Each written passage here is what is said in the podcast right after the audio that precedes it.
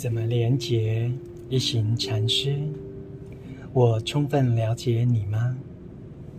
爱语和谛听是开启沟通之门的好方法，能帮助我们与所爱的人顺畅交流，包括孩子。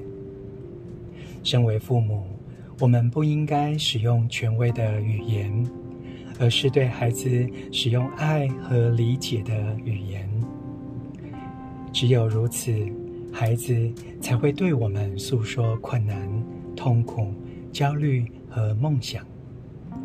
这可以帮助我们更理解他们，更爱他们。如果我们的爱不是建立在理解的基础上，孩子不会感受到爱。